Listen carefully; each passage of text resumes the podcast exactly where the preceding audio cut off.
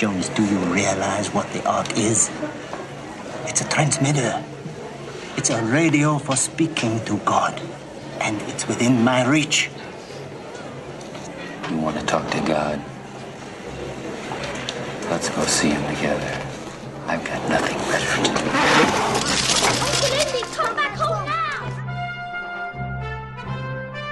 Fala aí galera, começando o episódio 205 do nosso podcast e você já sabe o tema, só escutando essa brilhante composição de John Williams.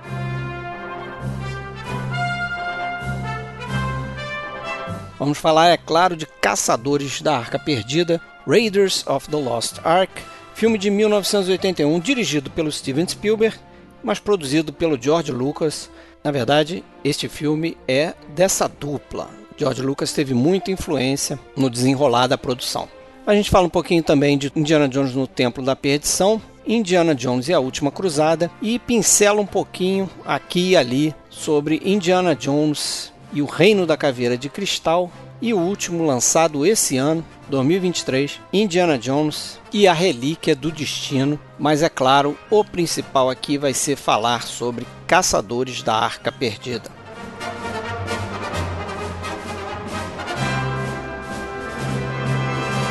Pessoal, se você quiser dar aquela força para o podcast, entra no iTunes, faz uma classificação e deixa um review. Se você escuta pelo Spotify, você pode dar cinco estrelinhas para a gente também lá na plataforma. E se você quiser entrar em contato com a gente, você pode acessar filmesclássicos.com.br, pode acessar nossa página no Facebook, a gente também tem um perfil no Twitter e no Instagram. Se você quiser acessar o nosso grupo no Facebook, você precisa entrar em contato com Fred Sanjuro ou Alexandre Cataldo, porque o grupo é privado. E saiba também que você pode nos ouvir no YouTube ou em qualquer outra plataforma onde estejam disponíveis conteúdos de podcast.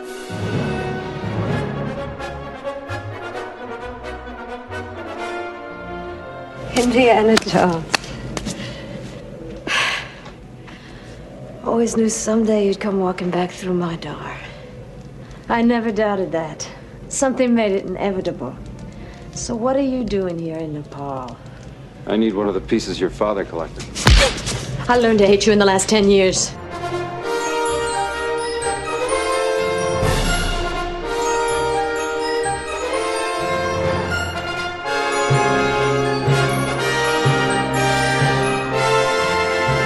Começar então o papo, galera. Eu, Fred Almeida, falando do Rio de Janeiro.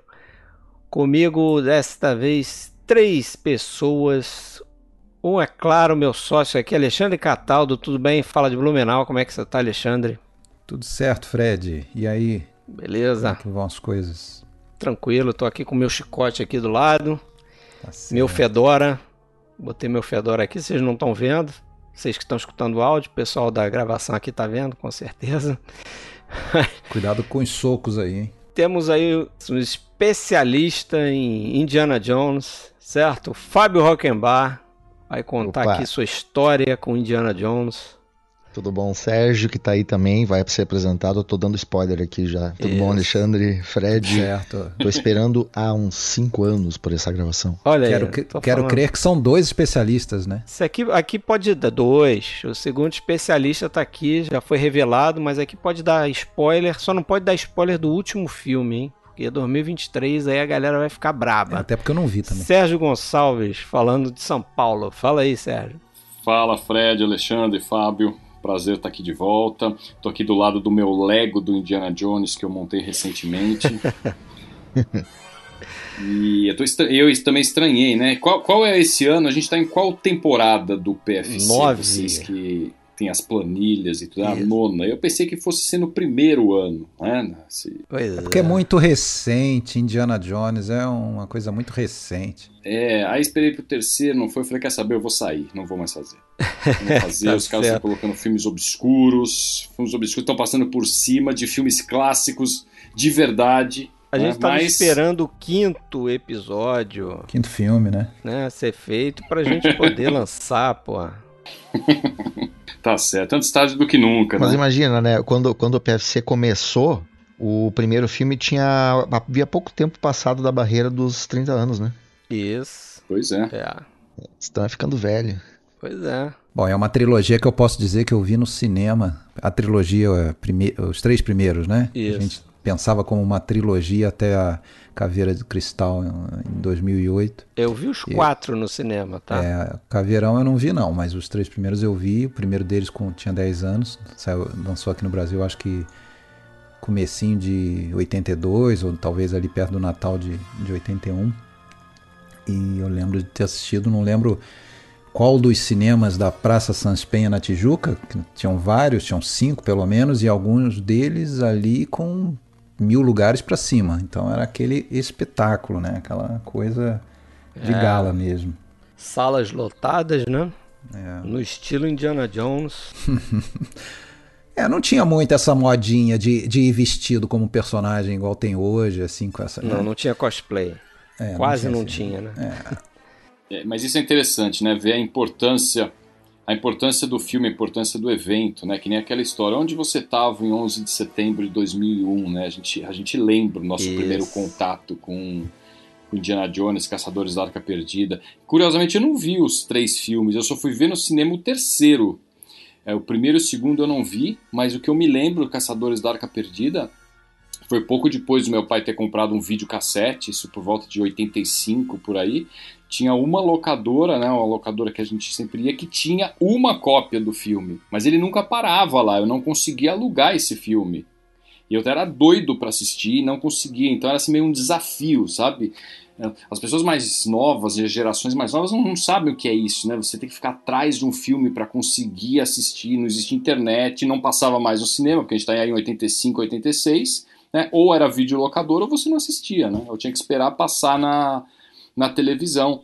Demorava E, eu anos, não sei né? se Dois, vocês lembram, Mais que passava anos. Esse filme foi, sal- salvo engano, esse filme foi o segundo filme que a Globo exibiu no Tela Quente, quando eles começaram Foi. a Tela Quente. Primeiro foi o Retorno de passaram- Jedi. Pra passar na TV eram cinco anos, Retorno do gente. Jedi. Cinco anos. Mas foi mais. É, era Foi mais. ah, o Caçadores foi 88, se eu não me engano. É, então, mas é, no mínimo cinco anos, no né? mínimo Daí cinco anos. É. Mas, cara, pra falar a verdade, eu não lembro se eu vi o primeirão, tá? No cinema. Eu acho que o segundo eu já fui ver no cinema sim. Mas o quarto com certeza e o terceiro também. Minha história é bem mais triste que a de vocês. Conta aí sua história pra gente Minha poder. história é muito, mas eu falei hoje, inclusive, no grupo ali, cara, me deem cinco minutos que eu preciso falar a história aí. Porque, é, diferente de vocês, eu venho de uma cidade muito pequena. E, e na época que estavam os filmes passando ali, começo dos anos 80, já deixou de existir o cinema, né? Eu cheguei a ver alguma coisa no cinema lá, mas eram filmes tudo classe CD. Né? Aqueles zorros genéricos passavam lá, os filmes do Bud Spencer, e, e era só, não chegava nada mais do que isso. E diferente dos meus colegas, eu que era o mais enlouquecido por cinema, né, que mais gostava de cinema, não tinha videocassete. Meu pai não queria comprar videocassete. Então eu fiquei no limbo, né? Eu via todo mundo pegar fitas, coisa e tal, etc e tal, e, e eu tinha que esperar vir na TV. Por isso que eu lembro que não foram nem cinco anos, foi mais tempo. Como o Sérgio falou, o filme foi o segundo da, da, da tela quente, o primeiro foi o Retorno de Jedi. Lembro disso até hoje. Porque aí eu tinha uma válvula de escape. E eu vi esse filme sem ter visto uh, em outro lugar antes, eu vi na TV a primeira vez e eu fiquei absolutamente enlouquecido, porque os meus, meus colegas diziam, não, olha, tu tem que ver, tu tem que ver. Só que como é que o, o, o moleque lá com 12 anos, enlouquecido pelo que tinha visto, consegue matar a vontade de ver o filme, coisa que hoje em dia o pessoal não sabe o que, é, né? O pessoal tem 200 mil filmes em casa, vê a hora que quiser. A gurizada hoje não sabe o que é você ter essa negação de não poder ter a qualquer momento aquilo que tu quer ver, né? Então a gente meio que valorizava muito mais. E aí encontrei o, o, o, a novelização, o livro do Campbell Scott. Peguei aquele livro na biblioteca pública, eu devo ter ficado uns três anos com o livro. Né? No fim me pegaram uma multa muito pequena, mas eu fiquei com o livro porque era a única maneira que eu tinha de. Tinha capa, a capa era igual do, do filme. Mas a maior loucura que eu fiz foi que na segunda vez que passou o filme, eu peguei uma fita cassete, peguei aqueles rádios grandões, né? Botei aquela fita cassete em modo EP, eu acho que é o de 6 horas, né? Pra ter certeza que não ia dar problema nenhum. E botei e gravei o áudio do filme, parando nos intervalos. E na manhã seguinte estava lá o, o, o, moleque, lá já com uns 13 anos, né? Foi um ano depois, deitado na cama, de olho fechado, ouvindo o filme. Imaginando o filme. Relembrando o que Não, tinha visto, é, né? é, é uma coisa muito louca. Muito louca, recuperando. é por isso que eu disse pra vocês, eu não vi o filme de novo pra hoje, porque eu já sei o filme de cor até em vários frames, assim, exatamente, porque eu exercitei isso durante muito tempo, numa negação de poder ter os filmes que eu queria ter. E aí, recentemente, me caiu uma lágrima porque eu tenho um, um documentário na Netflix chamado A Ótica do Cinema. Que é muito bacana, são seis episódios falando justamente sobre ah, relações da- das pessoas com o cinema, etc. E, tal. e o episódio 1 é de uma, de uma crítica chamada Sasha Stone, que ela fala como ela descobriu a paixão pelo cinema vendo Tubarão na época, nos cinemas, né? E ela usa isso como gancho para falar de como aquilo fez nascer o amor dela por cinema. E uma das, das imagens que ela coloca ali e que ela narra é como ela gravou Caçadores da Arca Perdida numa fita cassete para poder decorar cada fala, porque ela não tinha as facilidades que tem hoje e aparece a fitinha dela lá escrita Raiders of the Lost. E eu lembrei na hora da fita cassete que eu tinha escrito Caçadores da Arca Perdida, eu pensei, cara, eu não sou o único louco no mundo que fez isso. Eu juro por Deus pra vocês, me caiu, eu comecei a emocionar, quase me caiu uma lágrima e e, e é uma coisa muito gostosa porque é o tipo de relação com o cinema que só quem é maluco a ponto de, de, de fazer isso pra suprir a falta que a gente tinha naquela época. Vocês falaram no episódio 1 do PFC, eu lembro até hoje do que foi a chegada do Hitchcock, por exemplo, em fitas VHS, de como era difícil a gente conseguir ver aquilo que a gente ouvia falar. Eu acho que esse tipo de, de relação com filmes é uma coisa que tá meio que se perdendo, né? Em troca do, do, do- fanbase exagerado, do cosplay. Ficou tudo muito fútil, muito Tudo fácil. muito fútil, muito fácil. né? E, Tá e esse filme, ele. Não é à toa que eu tenho o pôster aqui atrás de mim, eu tenho livro sobre ele, eu tenho o próprio livro do filme.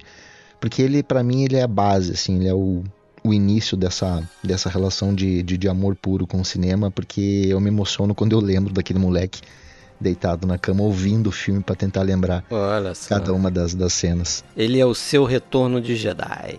Ele é o meu. que é o pra mim. Mas então, eu vou te falar também que o Caçadores da Arca Perdida, principalmente ele, né, entre os cinco filmes, e, e de todos os filmes que eu já vi, eu vou dizer que provavelmente é um dos filmes que eu mais revi na minha vida, cara. Também é um filme que eu tenho de cor. Já vi muitas e muitas vezes esse filme, toda vez que passava na TV lá na, antigamente, né? É, e eu peguei, e passava muito, né? Passava muito eu faltava educação tarde. física pra ficar vendo o filme. É. né? E... Opa, confissão aqui. Isso, vai, vai- o professor vai, vai cobrar isso aí depois, hein? Ou os alunos, né? Vai dizer, pô, você é professor, faltava aula porque eu não posso, né? Mas é um dos filmes aí também que tá lá na minha, na minha origem lá de, de cinéfilo. Certamente contribuiu junto com outros, né? Claro, eu citei aqui o Retorno de Jedi, que é o que eu mais tenho uma memória assim, do tipo da sua, né? Mas não tão comovente a ponto de gravar, não. Acho que eu nunca gravei nada em nenhum filme em, fita cassete assim, mas porra, é para você ver o que que o cinéfilo passava pra ter só um cheirinho ali que fosse do filme, né, cara? Incrível muito essa perrengue. história aí. Muito perrengue. É, mas é, mas é isso, né? E isso leva a uma, a uma ligação afetiva com o filme. E não necessariamente é, no caso, é, o filme, a gente tá falando de um clássico absoluto, mas às vezes o filme nem é um filme tão bom assim, que traz a gente, né, pra, pra essa questão da cinefilia. Mas a ligação afetiva que traz pro cinema é algo muito, muito intenso, né? É, você vê o Fábio falando, poxa, é emocionante para ele até hoje lembrar disso, né? Assim como para mim o meu filme né, que me trouxe para a cinefilia foi Superman, porque eu lembro de assistir Superman no cinema, e eu lembro da minha sensação ali, é, já contei isso inúmeras vezes nos, nos episódios, a sensação ali não conseguia nem, não sabia nem ler ainda, mas até hoje quando eu assisto, o dia tava passando, sei lá, no, tele, telecine, aí tava ligando, tava passando, é o tipo do filme que tá passando, eu largo o controle remoto na hora, né? Caçadores é um, Poderoso Chefão é outro, não, não importa É, o Tubarão parte que tá, é você já um sabe o também. filme de cor, então você você pode assistir qualquer trecho, o tempo que você. Ah, eu tenho aqui 10 minutos. Eu vou assistir aqueles 10 minutos, né? É, é assim, é irresistível. É, o meu caso foi com o Superman também, eu já falei isso várias vezes, apesar de eu ser três anos mais velho, eu, eu- talvez por isso eu lembre das circunstâncias e tudo, né? Meu pai me levando no cinema, cinemas lotados, fomos para outra cidade para tentar pegar um cinema mais vazio, né? Niterói, no caso. É, e, e assim, eu acho que vocês concordam que é o tipo de episódio. Primeiro, você tem razão na, nas reclamações que você faz em off de que demorou muito. Ó. Acho que algumas até não foram em off, já foram na gravação. Mas demorou muito, assim como o Superman está demorando muito também. Mas por outro lado, é, é, é, porque pela proposta do podcast, a gente sempre fica com a sensação de que eles são muito recentes, né? Pro, pro nosso escopo. É. Mas já estão deixando de ser também, né? Se você pegar pra garotada, eles são filmes velhíssimos, né? Peças de museu. E, e além disso, também porque são filmes tão manjados, tão conhecidos, que a gente até fica constrangido assim, o que, que eu tenho para acrescentar, né? Eu não vou ficar aqui discorrendo, né, sobre trívias do filme que todo mundo conhece, né? Hoje em dia, nossa, tá, a informação está acessível. É muito mais a questão emocional, né? Da, da, da experiência, é, do que, que isso representou, do, né? do que, que isso trouxe para gente e para o cinema, né? Daquele momento. É, eu falo em, em trivia, por exemplo, eu pesquisando aqui pro, pro episódio, eu comprei um livro há pouco tempo. Uh, ainda tem muita história sobre o filme que eu não, não fazia ideia, né? Uh, em relação à própria, própria criação dele, etc e tal. E é muito bacana que veio, veio à tona há pouco tempo, uma, nesse livro tem inclusive, mas se acha na internet, uma transcrição da, da reunião inicial que foi feita em 78 ainda, para começarem a decidir como seria o roteiro. Então é, é aquele bate-papo livre, solto, né? Do Spielberg, o Lucas, e eles chamaram o Lawrence Kasdan né, para participar, porque ele faria o roteiro dele e faria o roteiro também do Império Contra-Ataca. E aí é uma coisa muito louca, porque uh, essa reunião foram cinco dias em que cada dia teve nove horas de conversa. E eles têm isso transcrito, porque foi gravado. E aí tem muita coisa interessante e que eu não fazia ideia, depois de tanto tempo, que tinha, que tinha acontecido. Por exemplo, é, muito do que tem no filme 1 um, Uh, ele foi jogado de lado por vários motivos e acabou virando filme 2. E eu não tinha ideia, é. eu não tinha ideia do, do quanto de Indiana Jones e o Tempo da Perdição existia originalmente nos Caçadores da Arca Perdida. Também não Chegou tinha. a ler sobre isso, Fred? É, e não, eu vi isso num dos documentários que tem na edição do Blu-ray aqui, com uns quatro filmes, né? Não tem esse último, evidentemente. Mas eles falam isso, que quando eles começaram o, o Tempo da Perdição, eles começaram justamente tentando encaixar as cenas, ideias, né? Ideias que sobraram no Caçadores e aí construíram uma história ao, ao redor disso aí. É, por exemplo, eles vão, eles vão para Xangai, né? Uh, no, a ideia inicial do Caçadores, a primeira peça eles iam recuperar em Xangai. Tem uma cena Isso. que eles tinham planejado do Indiana correndo atrás de um gongo enquanto o cara metralhava o gongo. É, né? Depois essa ele sequência toda vira o, a, a sequência inicial, inicial. Do, do, Tempo na Perdição, né? Mas essa história aí que você contou começa bem antes, né? Quando o George Lucas, lá em 73, ele estava com uhum. duas grandes ideias para fazer, né? Fazer o que depois se tornou Guerra nas Estrelas, né? Ou fazer essa história de um arqueólogo e tal que né, seria meio que nos moldes ali do, daqueles daqueles seriados né, da Republic e outras produtoras menores ali na década de 30 e tal. E aí ele decide fazer, apostar no Guerra nas Estrelas. Primeiro, lá nesse início ele encontra com outro diretor, o Philip Kaufman, e aí eles desenham alguma coisa ali. A ideia da Arca Perdida vem desse Kaufman, que fala pro, pro Lucas, pô, você tá precisando de um objeto, vamos fazer da arca, que contém lá o, o as tábuas do, dos Dez Mandamentos, né? Essa história eu vi do dentista dele, né? É, e... Ele contou pro Lucas. Foi. E o, e o Lucas, assim, não achou muito interessante aquela ideia ali, mas aquilo ficou, né? Deixa eu fazer uma pergunta para você. Dessas duas ideias que o Lucas tinha lá em 73, 73 né? É. Depois ali do. que ele já, tava, já tinha feito sucesso com, com American Graffiti, né? É, por que, que ele escolheu primeiro Star Wars, assim? Por que, que ele meio que abriu mão, né? Ele não era tão apegado a isso, ou para ele.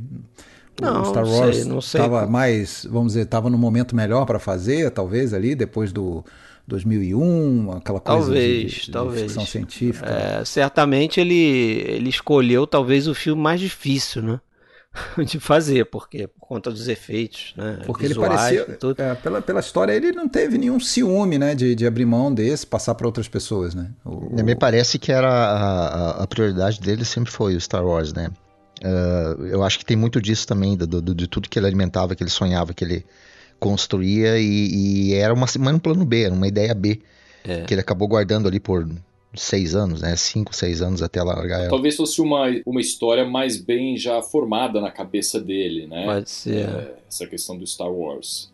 Né? Da saga toda, a homenagem à capa-espada, toda. Porque a ideia do Indiana Jones veio isso, ah, vamos fazer né, uma homenagem aos seriados antigos, né? Aqueles filmes dos anos 40 e tudo, um arqueólogo, mas talvez as histórias não tivessem já tão bem montadas, né? Como, como talvez ele tenha pensado Star Wars como uma coisa única. Veio no momento de, de, de descanso deles, né, Sérgio? Tu sabe dessa história, no, no, no momento de, de, de, digamos, de ressaca dos é. dois ali que acabou surgindo. Cara, a gente faz o que agora, né? Inclusive, é, tem, tem um monte de coisa bacana aí nessa, nessa relação. O Spielberg conta que eles eles estavam fugindo, né? Na... Essa conversa deles na, na praia, é isso? É, o George Lucas estava fugindo da, da premiere do Guerra nas Estrelas. Medo. Porque tava aquela tensão, né? Como é que vai sair o Guerra nas Estrelas lá? Pô, o pessoal vai receber bem ou vai ser uma merda, vai bombar? O que, que vai acontecer? Aí eles tinham que meio que esse combinado assim, ah, na estreia do, do filme de um deles, eles saíam de férias, né? Eles não queriam estar tá muito ligados naquilo ali. E aí eles vão para não sei para onde, né? Havaí. Havaí. Pro Havaí. E aí o, o Spielberg fala pro, pro George Lucas, pô... Reza a lenda, reza a lenda eu, que eles se sempre... encontraram por um acaso lá, né?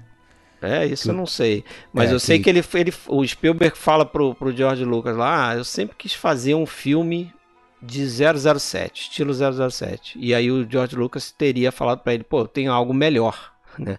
E aí conta a história, a ideia, né? E daí eles seguem, né? E o, aí decidem ali que o, o Spielberg vai dirigir o filme, né? E o George Lucas vai produzir. Mas é claro é, que. Naquela, dois... ele, chegou a se oferecer para fazer para United, né? Que a United ele tinha um contrato de dois filmes com a United e acho que o Sugarland foi o primeiro, tem, acho que foi o Sugarland, né?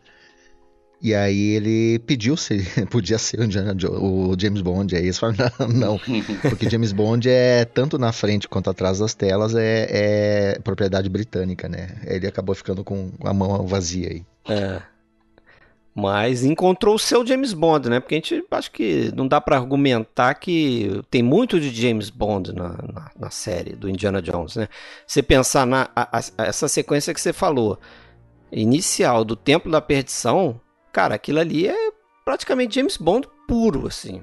Seria uma sequência. De... Ah, são esses prólogos, né? Inclusive, o, o, o, você vê o terno que o, que o Harrison Ford tá usando, aquele branco com um, um, cravo aqui, sei lá qual é aquela, aquela flor que bota aqui na lapela, aquilo ali é, é Goldfinger, 007 contra Goldfinger, ele usa um terno igual. A relação dele com a mulher ali, né, com, a, com a Willy, né? Também, o fato é, de ter um... Que é uma, vamos dizer, a mulher do vilão no início, que... Isso, enfim, e passa pro lado dele, né? É, que é, um, é diferente da, da personagem da, da Karen Allen, né? É, bem diferente. Tem aquela, aquela como eles fogem daquele bar lá, né, naquela boate lá, que eles caem nos toldos, se eu não me engano, tem uma cena num dos filmes do 007, acho que com Roger Moore, que também tem uma cena com toldos, assim, que sai caindo e tal. Então, é, é muito, assim, inspirado. E, pô, tu vê nos outros filmes, né? Quando eles escolhem o Sean Connery para ser o pai do 007, pô, pra ser o pai do Indiana Jones, só podia ser o Sean Connery. James Bond, pai do, do Indiana Jones, né? O Spielberg fala isso, a escolha foi intencional, não. O único ator que pode fazer o pai do Indiana Jones é o 007, original, Sean Connery. E aí eles conseguiram o Sean Connery. Essa ideia da abertura, né, descolada, né, do, do, do filme original, né, como, como o próprio Spielberg dizia, é, é, o seriado de antigamente tinha aquela coisa de você, muitas vezes no início, exibir cenas do episódio anterior. Yes. Então o próprio Spielberg comentava, não, é como se, você, se fosse outro filme no início, né? E diferente do, do, do de um filme atual, é, ou dos seriados antigamente também, o Lucas ele fez o, o, a história prevendo que haveria uma situação mortal né, a cada X minutos, né, a cada 20 minutos pelo menos. Só que dessa vez o público não ia ter que esperar uma semana para descobrir o que estava acontecido, onde estava escondida a sede de emergência, esse tipo de coisa. O truque era tornar o perigo tão real que só a inteligência do herói ia poder uh, uh, ajustar e resolver aquilo ali. E essa ideia do prólogo inicial, para mim era genial, porque ali tu tem um mini filme, né, com começo, meio e fim. E ele e ele entrega tudo. A gente consegue entender totalmente quem é o personagem em vários tipos de, de, de ações, na questão heróica, na questão de, de, valores, na questão da moral, o humor, toda a questão de, de, escalada de ação, né? Porque você tem ele sempre se dando bem em alguma coisa, você acha que tá tudo bem, de repente ele cai de novo e você sobe, desce, sobe, desce. Esse prólogo do Caçadores, para mim, ele é, é é, a gente fala muito, por exemplo, do, daquele prólogo do Tubarão, o pessoal comentava muito, né? Que todo, também tem toda uma história ali dentro dele mesmo. Inclusive vocês comentaram isso aí no episódio. Aqui, para mim, é mais perfeito ainda, né? Porque a gente tem todo um, uma história de início, meio e fim ali que ela sobrevive sozinha, mas ao mesmo tempo ela apresenta o personagem de uma maneira que é, é, difícil de conceber. Tanto é que acabou virando depois meio que padrão, né? Em vários filmes você vai ter uma cena inicial tentando apresentar todas as características do personagem ali, etc e tal. Até porque o Indy é um personagem pronto, né? Quando se faz, quando eles compõem personagens, não pensam em alguém que tem um arco de muita construção. Não. Ele vem um personagem pronto. É por isso que passaram ali cinco dias debatendo para entregar um personagem que já estava pronto no seu, na sua ideia principal.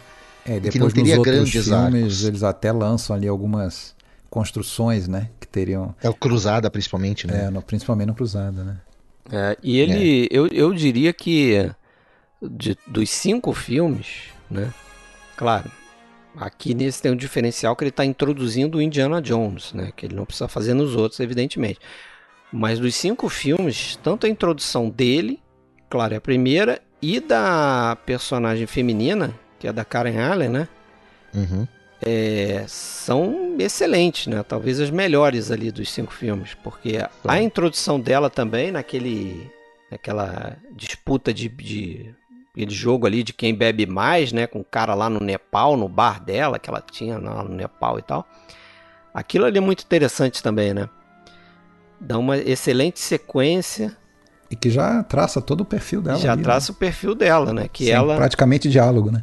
É. E a ideia é essa, né? Porque, inclusive, para poupar custos, eles uh, definiram um, um, relacionamento anterior do Indy para não precisar construir esse relacionamento durante o roteiro. Então, uh, já está tudo meio que pré-dito, pré-construído ali. E vocês sabiam que a primeira ideia deles para esse filme era que a, a, vamos chamar de Indie Girl, era uma agente nazista loira que traía eles que acabou sendo. Que acabou sendo a personagem de Alison Dodd no, no, no, no, terceiro, no Cruzado. Exato. Agora, você falou da, da redução de custos e para agilizar, certamente vocês vão falar disso, né? Que esse filme, na verdade, ele foi filmado com orçamento mediano, assim, né? E não era destinado a ser um, um blockbuster total, né? Mas... Exato. Era pensado para ser um filme B gravado assim. Inclusive o, o Spielberg, ele mesmo disse que ele estava acostumado. Né? Não, no, no, é, no, formato de. No, no, modo de gravar, porque assim, é. ó. Uh, ele chegava a fazer 35 composições de cena por dia. Era gravar, ficou bom, ficou ok. Move a câmera, vai para outro lugar, vamos gravar o, de novo. O Spielberg, o Spielberg fez esse filme não... em 73 dias, cara. Ele fez esse cronograma, porque era para ser 80 e ele construiu um cronograma uma semana menor para poder entregar, porque ele estava na lista negra dos estúdios já naquela época. Ele disse dos, que ele fez por conta do Tubarão, né? Provavelmente. É. O, o, ele disse que o Sugarland ele filmou em 55 dias e esse em 73. E parece que o Lucas, quando é, abordou lá a Paramount, pediu 20 milhões. E aí os caras falaram: não, 20 milhões? Não vai conseguir fazer esse filme com 20 milhões de dólares. E acabou que eu acho que eles fizeram por menos, eu acho. Até um pouco menos. Mas aí nesse esquema, né? O Spielberg se gabando depois, porque conseguiu concluir isso antes, né? E tomou isso como um principal desafio dele. Não, vamos filmar e vamos fazer rápido, eu quero uma equipe rápida e tal. E foi assim que ele tocou as paradas, né? Eu acho que deu muito certo, porque o filme tem essa tem essa inspiração nesses seriados que eram produzidos com baixo orçamento mesmo, né? Eram de estúdios menores e tal. Bom, o Spielberg fez o, é, foi o filme com o maior número de storyboards, né? Da, da carreira dele. Foram mais de, de, de, foram 6 mil imagens que ele, que ele fez com quatro artistas para poder planejar com antecedência cada, cada tomada para não ter que fazer isso aí várias vezes, né? É, e tem, tem outras histórias interessantes aí que a gente pode lembrar também, né? Que já são manjadas, mas é bom lembrar. É, o Harrison Ford não era a primeira opção. É. Eles chegaram a testar o Tom Selleck. Jeff Bridges. Jeff Bridges, pensaram no Peter Coyote. É, entre outros, né? Aquele ator que fez o pai do, da menina lá no Poltergeist também. E só que eles estavam fechados com o Tom Selleck, ou pelo menos achavam que o Tom Selleck era o, o ideal. E em cima da hora, o agente dele falou: Não, você não vai conseguir fazer isso porque você já tá lá para fazer a série Magnum, né? Aquela Na CBS. Série. É. E aí ele optou por fazer a série. E aí eles voltaram a pensar no Harrison Ford, que era uma ideia do, do Spielberg, só que o Lucas não queria, né? Porque o Lucas já tinha feito um American Graffiti com ele, o Guerra nas Estrelas e estava acabando de, de, de, finalizar o Império Contra-Ataca, né? Então, porra, George Lucas pensou, porra, todos os meus filmes vão ser com Harrison Ford? Não quero, né? Quero dar uma variada. Mas acabou que o. Ele vai virar o meu, o meu Robert De Niro, né? Isso, é, exatamente. Não quero que todos os que ele esteja todos os Já dando a cutucada no, no Martin Scorsese. Mas né? sabe qual é a graça dessa história, Fred? É, é que isso eu também descobri há pouco tempo. O, logo que começou, pouco antes de, de, de começar as filmagens, teve uma greve de atores que paralisou a gravação do Magno nos Estados Unidos. Só que o Raiders estava sendo rodado no Elstree Studios lá em, em, Londres e não foi afetado pela greve. A ironia é, é a grande ironia é isso que se o Tom Selleck tivesse permanecido, ele não teria deixado de fazer o Magnum e teria conseguido gravar o Caçadores. Caçadores, pois é. Resta saber se ele ia continuar fazendo Magnum depois do sucesso do Caçadores, né? Porque... É, pois é. É provavelmente é. ia fazer os outros filmes. Mas o Harrison Ford tá bem escolhido, né? cara é o Han Solo e o Indiana Jones. Só isso já, já fez a carreira do cara, né? Bom, a, a Empire escolheu há pouco tempo, 2020, se eu não me engano, o que seria o maior herói né, da história do cinema cinematográfico. E acabou ficando Indiana Jones, né? assim como o Harrison Ford já tinha sido eleito o aço do século, né? Uh, se eu não me engano, foi pela própria Empire, também ou pela Variety, não sei. Mas acima da, da Ripley, Sarah Connor, Jake Sully, Skywalker, Luke, Martin McFly, acabou ficando o personagem do, do Ford. Nesse, nesses anos aí ele também esteve no Blade Runner, né?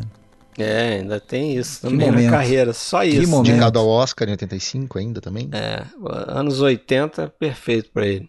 Já que você falou de listas aí, de Astro do Século, tem a lista do, dos heróis, né, do, do American Film Institute, que tem o Indiana Jones em segundo lugar, atrás do Atticus Finch, lá do, do é, é, Só é para todos. Só é para todos, né? Com do Gregory Peck. É. E aqui tem o esse esse lance do e James Bond do, em terceiro. Em terceiro, pois é. Mas aí voltando ao James Bond, o lance eu acho que do personagem do Indiana Jones é que ele é um é um James Bond entre aspas, mas com comédia, né? Com comédia, com, com... mais comédia, né? Porque no, no Bond também tem, né? O bom também tem, mas aqui tem mais, né? E eu é, acho que, que ele é mais. Jones come o pão que o diabo amassou, né? Isso, Esse tipo de coisa que não acontece. Não acontece. O, o 007 mal sangra, né? né? O cabelo sai molhado da água, ele sai penteado. Sai penteado, com terninho seco e tudo. Aqui não, ele se ferra torto e direito. Você não vai. Não, não lembro de uma cena assim famosa no, no James Bond, onde tenha uma Bond Girl, né, curando ele lá, é, passando coisa nos ferimentos dele, tudo dói, né? Ele reclama que tudo dói e tal. Você não vai ter isso com James Bond, né? Você não vai ter o James Bond caindo ali quando leva um soco.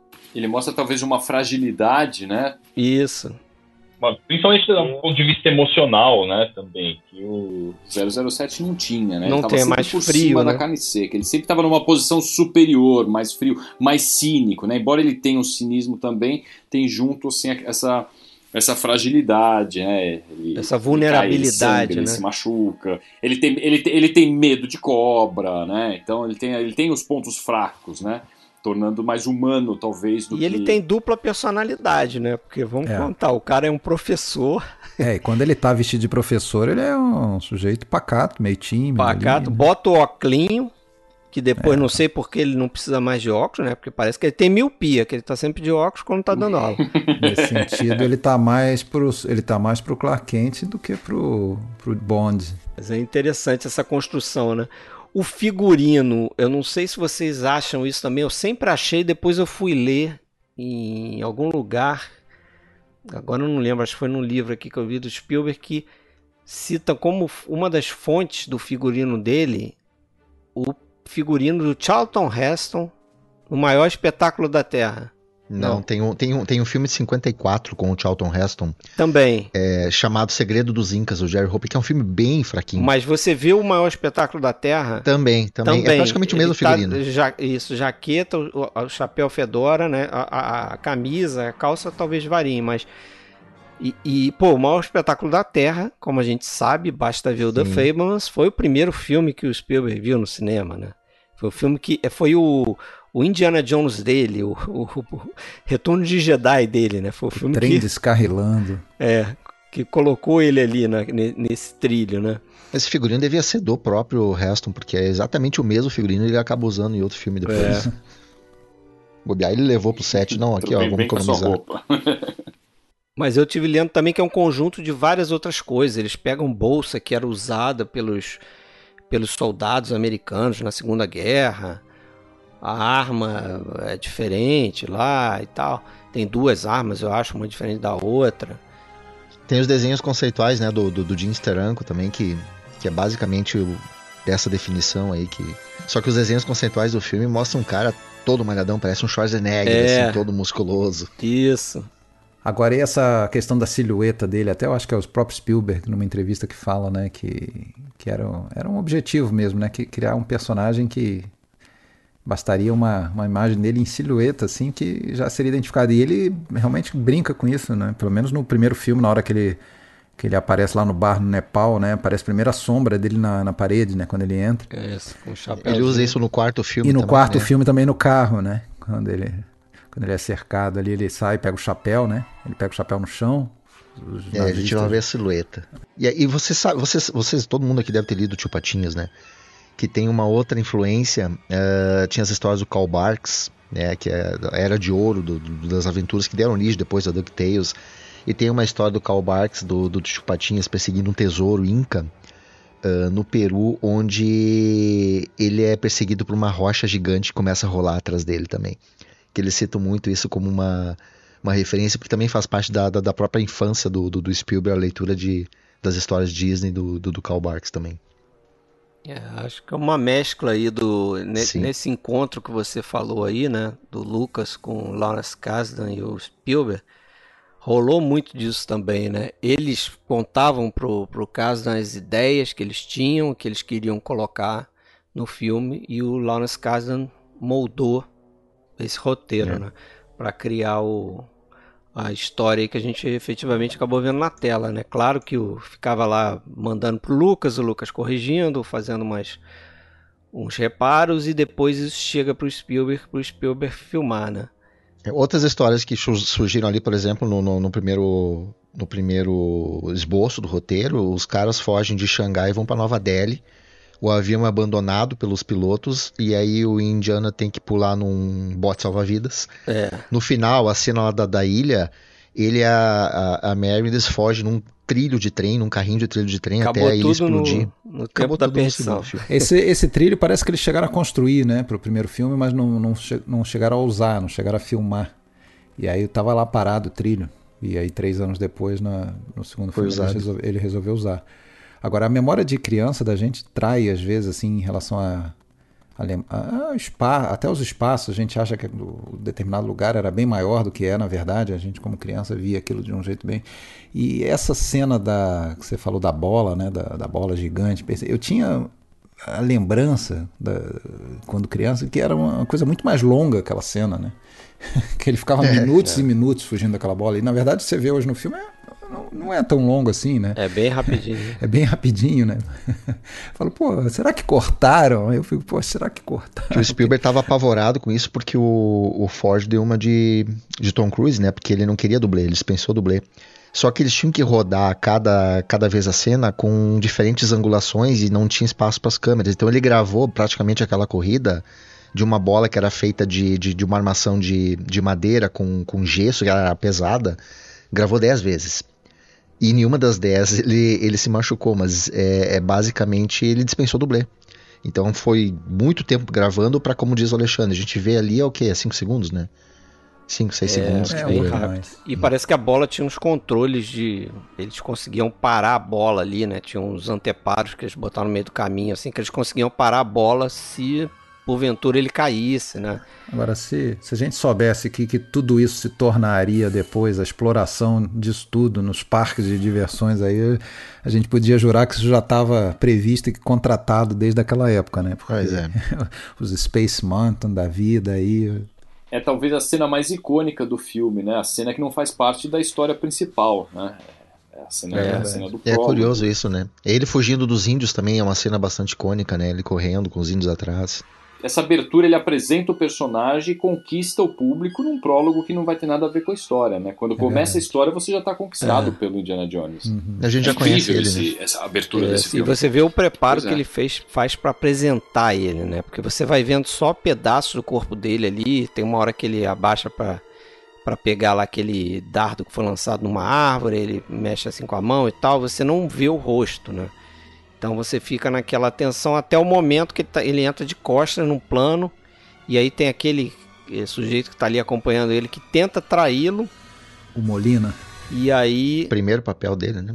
Não é o Molina, é o outro. Não, não, ah, não, não é o Molina, é o outro. Não, não, é o outro, ele, ele engatilha a arma, né? Isso, engatilha a arma e você só vê o chicote lá e pá, tira o chicote do cara e aí ele se vira e você vê ele entrando ali, meio que tava numa penumbra, ele entra na luz ali, né? E você tem aquele. Ele entra pra luz e, e aparece o rosto dele, né? Aparece o rosto dele. Essa é um, uma abertura sensacional pro personagem também, né?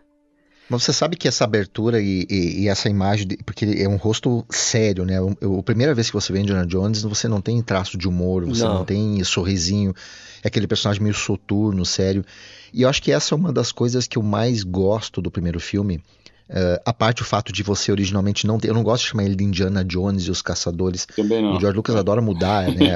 depois de lançado. Para mim é, é, o único filme que sem o nome dele.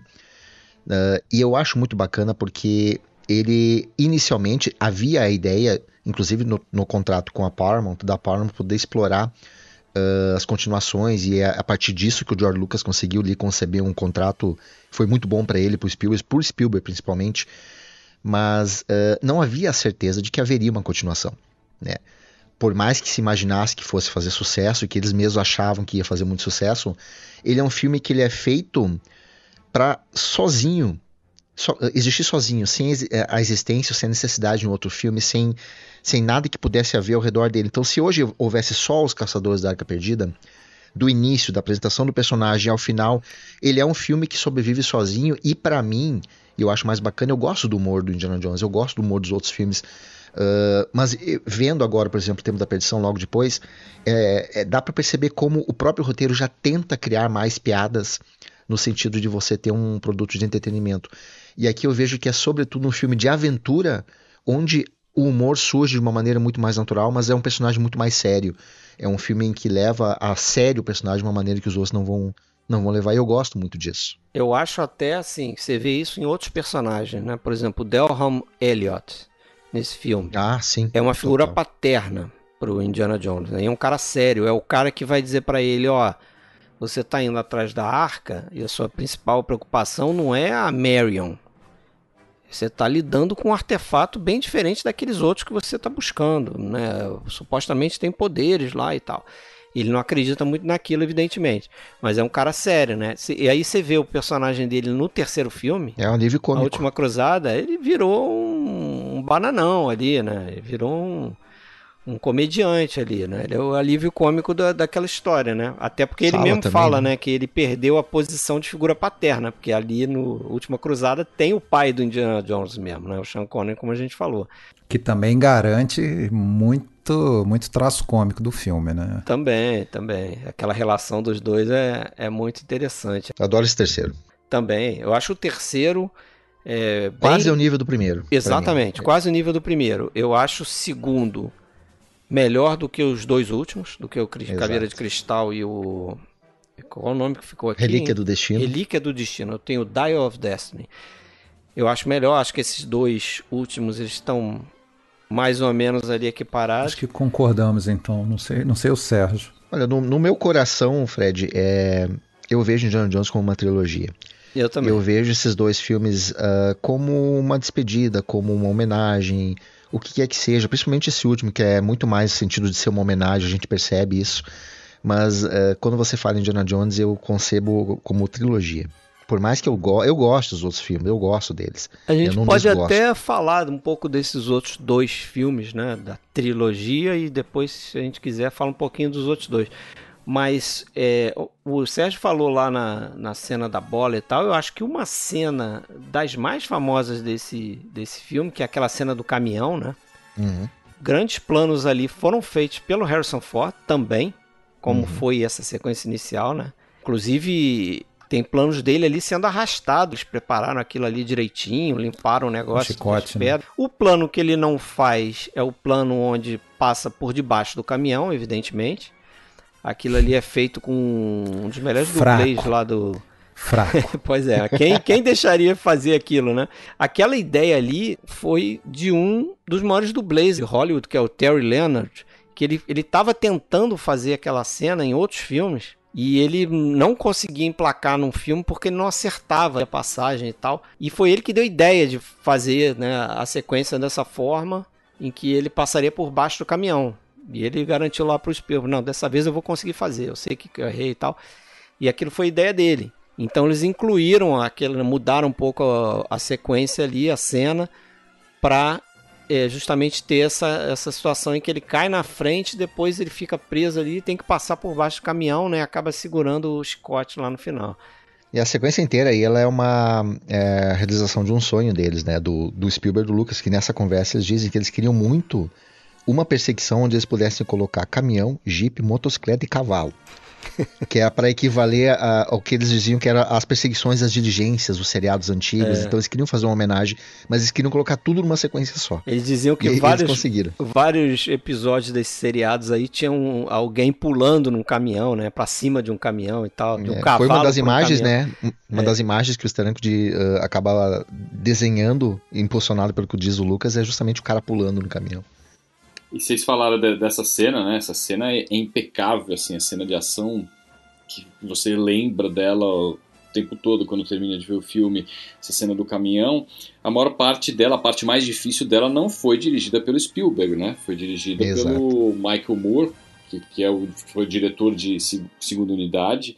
Do, acho que dos três filmes, né? acho que no quarto não, mas dos três filmes, é. e ele que que coordenou toda essa parte de dublês foi com ele, porque o Spielberg estava cuidando, ele nem tinha chegado ainda na, na Tunísia, lá onde eles filmaram isso, e ele que ficou, eles ficaram acho que coisa de cinco semanas, foi, foi demorou muito para fazer essa, essa cena, e o Spielberg ele filmou só as cenas que aparece realmente o Harrison Ford, então as cenas internas da luta, eles se batendo dentro do carro, a parte difícil mesmo não foi dirigida pelo Spielberg, né, isso é uma coisa que... É, ele se guiou pelo storyboard, né, do Spielberg, é, e usou muito porque foi uma estratégia correta, porque ele falou, eu tenho que fazer esse filme num tempo mais curto, né? Vocês comentaram, né, dos, tá, dos 83 dias, que depois acabou sendo, acho que 73, ele diminuiu, uhum. gastando menos, não querendo fazer um monte de takes, a lá Stanley Kubrick, por exemplo, vamos filmar 80 vezes, take não, precisa ser rápido. Até para isso dar ritmo pro filme, não ficar aquela coisa mecânica, né, dar aquela energia para cenas, e ele conseguiu isso basicamente com o storyboard. Você vê, tem cenas, né, nos documentários, ele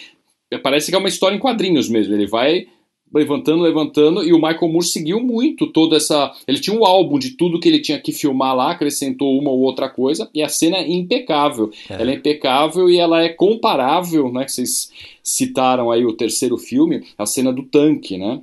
É, já aproveito para dizer que eu acho que o terceiro filme é pau a pau com Caçadores da Arca Perdida. Eu acho é, assim, é... é uma sensação também. Eu acho que muito, muito dessa dessa coisa de ser impecável se deve também ao editor dele, né, o Michael Kahn, que é um cara que faz um trabalho fantástico. Os, os filmes são muito bem montados, né? Você pode ver, principalmente nessa trilogia aí, são muito bem montados. O negócio é muito preciso, assim. Ou, ou para criar uma gag certa, né? Uma, uma piada legal, visual. Né? O time, time corte perfeito, na hora né, certa da elipse ali. É, tem, tem muita coisa boa nessa trilogia, assim, nesse sentido, né? E essas ideias também, né? Por exemplo, que você tem no na última cruzada, né, que tem aquela coisa do chapéu, né? Você tem a sequência de abertura que se passa lá na adolescência do Indiana Jones e a gente descobre um pouquinho como ele virou Indiana Jones, né? Algumas alguns detalhes assim, o chapéu, o chicote, né? Como medo ficou, de cobra. Medo de cobra, como ele pegou a cicatriz aqui no queixo, né? Ficou com aquela cicatriz. Mas tem um plano ali que é o, o, o, o sujeito lá, um vilãozinho dessa, dessa sequência inicial, botando o chapéu na cara dele. E você tem um corte já pro Indiana Jones mais velho, e aí começa a história principal mesmo, né? Então tem essas ideias visuais muito legais assim. E lembrando um negócio aqui que eu anotei aqui, que é, achei interessante, eu não sabia, né? É isso que o Fábio falou, a gente vai descobrindo as coisas. É, apesar de ser um filme muito manjado, é, aquele submarino que eles usam, não sei se você sabia disso, Fábio. Alexandre. Sabia, fiquei sabendo essa semana. É do barco, o barco, o filme do Wolfgang Petersen, né, que estava sendo filmado ali próximo e os caras ainda não tinham usado submarino. E eles vão lá e, e pegam... é, na verdade, não, pelo que eu li, não estava próximo, né? Eles foram, eles foram para França para conseguir ter é. acesso ao submarino. O submarino estava lá. Tinha uma. É, não, isso foi filmado na França. Eles foram até lá para conseguir usar os submarinos que estavam lá, porque tinha ali como se fosse uma realmente um, uma estação ali é, nazista tal que eles é, já tinha até algumas coisas já decoradas com, com suásticas, né? Você serviu os Exatamente. dois filmes, né?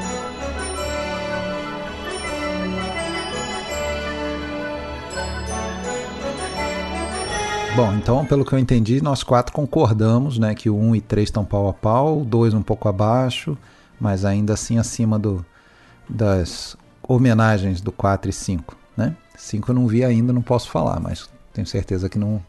Vocês querem, tá, ver, querem ver um tá exemplo acima. disso que, eu, que, que, o Alexandre falou, que, que eu estava pensando hoje, é, e não porque sejam filmes ruins, mas se você puxar da memória, você lembra uh, temas musicais do primeiro, do segundo e do terceiro filme. Uhum. Você lembra o tema do Grawl, por exemplo? Você lembra o tema lá deles caminhando lá pro Palácio de Pancot? As variantes, uh, né? Várias, várias. Isso, as variantes, os leitmotivs. Uh, os, os, temas do primeiro filme, por exemplo, o tema do, do, do, do da, da, arca, ele é tão bom que ele é usado no filme 3, quando eles encontram aquele desenho da arca lá embaixo, né? Uh, do, do, dos, dos, esgotos lá de Veneza, e ele aparece de novo lá no início do filme 4, quando eles vêm uh, na, dentro da, do, do armazém onde estaria a arca. É. Inclusive, a gente no início, eu pelo menos quando vi o início do quarto filme, eu achei que eles estavam atrás da arca. Eu também, também. É. E a gente uhum. ouve aquele tema. O tema da Marion, ele vai surgir de novo lá no filme 4, ele vai surgir agora no filme 5 de novo. São temas musicais, são leitmotivos que a gente vai lembrando porque eles são muito marcantes. O tema do Growl, por exemplo, do, do, do Último Cruzado é lindo. É muito bonito. Agora eu desafio vocês, eu desafio vocês, desafio o Sérgio, que também gosta muito de Indiana Jones, a lembrar de um tema musical dos filmes 4 e 5. Quem viu o 5, o 4 pelo menos. Não tem. É, é, falta um pouco dessa, da, dessa identificação que a gente viu lá atrás, né? Uh, uh, e isso eu estou usando só o tema musical, né? Só os motivos que foram criados e, e era um momento inspirado do, do John Williams ali na, na, nessa composição. E vocês devem saber, né? A composição que inclusive não era uma, eram duas, né? Quando, quando ele começa a compor pro, pro Spielberg lá. Ele apresenta duas versões do tema do Indiana Jones e pede pro Spielberg escolher uma, né? E aí ele disse, não, porque tu não pode pegar e juntar as duas. E aí ele começa a juntar as duas e vira a marcha que a gente, que a gente conhece. Eu pensei hoje nisso, cara, qual o tema musical que eu consigo recordar do quarto filme? Existe um tema para Caveira de Cristal, existe um tema. Pelo contrário, o tema que eu recordo ali, eles recuperarem o tema da Mary. É quando ela ressurge, uhum. etc e tal. Que, aliás, para mim é um dos pontos fortes, se é que tem, né, desse reino da Caveira de Cristal, é a, o retorno da, da, personagem dela, né? Exato. Pois é, aí, aí deixa, eu, deixa eu falar uma coisa aí, já que você deixou esse gancho aí, que eu li num livro chamado Citizen Spielberg, tá? Que o autor Lester D. Friedman, ele faz uma coisa muito interessante. Ele ele cita outros críticos, né? Ele diz como outros críticos lá e pesquisadores atacaram muito o, essas obras do Spielberg e tal. E ele resolve fazer uma coisa diferente, que é analisar o, os filmes não pelo ano dos seus lançamentos, mas pela cronologia intrínseca ali nos filmes. Então ele faz uma linha do tempo que seria começa Indiana jovem o Indiana jo jovem, o início é o de, de Última Cruzada, depois você vai para o Templo da Perdição, porque isso a gente não se dá eu não me dava muito conta também. 34. O Templo é um da anterior. Perdição é. acontece antes do Caçadores, né, em é, termos de história do Indiana Jones, né? 35 em Xangai, é. Então você vai para o Templo da Perdição, depois você tem o Caçadores da Arca Perdida e o resto do, do Cruzada, né? Ele não analisa os outros dois filmes que ainda não tinham sido lançados. Mas é claro que os outros dois filmes, né, seguem a, essa trajetória, porque até a gente já viu Indiana Jones mais velho, eles assumem que ele tá velho, né? Isso eu acho legal dos dois últimos filmes, que não ficam tentando pagar de Indiana Jones jovenzinho com Harrison Ford velho. Não, ele é Indiana Jones um, velho. Um né? spoiler que não é spoiler, só interrompendo rapidinho pro, pro Alexandre que não viu é, ainda. Mas, mas assisto, mas assisto o quinto não, filme. Assisto o que vale a pena. assisto o quinto é, filme. Ele tá pendurado, vou falar pro Alexandre, ele tá pendurado numa. e ele não consegue seguir em frente para subir. A mulher, a sobrinha dele sobe. E o que que houve? Ele ah, vai tentar subir isso aqui com um pino no joelho não sei. É, ele começa é a reclamar. Né? Eles brincam com isso. É uma das coisas interessantes nesse último filme. Mas é interessante quando você traça essa história toda aí, né? Porque você, ele começa a fazer algumas comparações, assim, por exemplo, você percebe que é, no, no, no, no, na primeira história, vamos dizer assim, que é o do Tempo da Perdição, a primeira passagem da vida do Indiana Jones ali que a gente tem acesso, fora ele adolescente, é ele em relação aos personagens que são os ajudantes dele ali, ele ele tá por cima, né? Então ele é, ele é mais é, é, no controle da situação do que a Willy, que é a personagem da Kate Capshaw no, no Tempo da Perdição, e claro do garoto, né? Do Kehui Khan lá, o, Short Round. Short né? Round. Isso. No segundo filme, ele já encontra a Marion, né? Ele reencontra a Marion. Só que a Marion, é, ela tá no mesmo patamar que ele ali, né?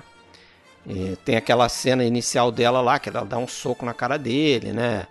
Então, fala da mesma altura que ele ali. Depois eu acho que no meio do filme ela vai meio que, né?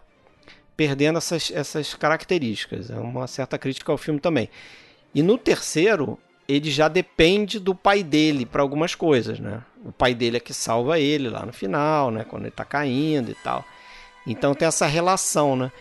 E acho interessante outras coisas que ele fala também, é, que você percebe que em todos os filmes, até no, no, quarto e no quinto, ele não fala, mas a gente pode concluir isso. O, a conclusão do filme é que o, no final Indiana Jones ele não fica com aquele objeto que ele está procurando. Uhum. Ele se reencontra com alguém. Ou alguém, algumas pessoas se reencontram com outros familiares, né? como é o caso do Tempo da Perdição no Tempo da Perdição termina como? Ele levando as crianças de volta para a vila. Né? No Caçadores é o que? Ele termina com a Marion, uhum. né? E a arca vai lá pro área 51, sei lá para onde é que vai, lá dentro do, uhum. Do, do, hangar daqueles ali. Cruzado ele se reconcilia com o pai, né? Na cruzada, o, no final, o cálice se perde lá, cai naquele negócio lá, aquele terremoto lá que tem e ele se reconcilia com o pai, né? Então a conquista dele é a reconciliação com o pai. No quarto filme. É com o filho. É com o filho e é com, com a Marion também. Porque a Marion volta, né? Ah, você tem um filho, ele se reconcilia com o filho. E no, no quinto filme, filme não, não vou falar. A gente não fala. Não vou não falar. Fala.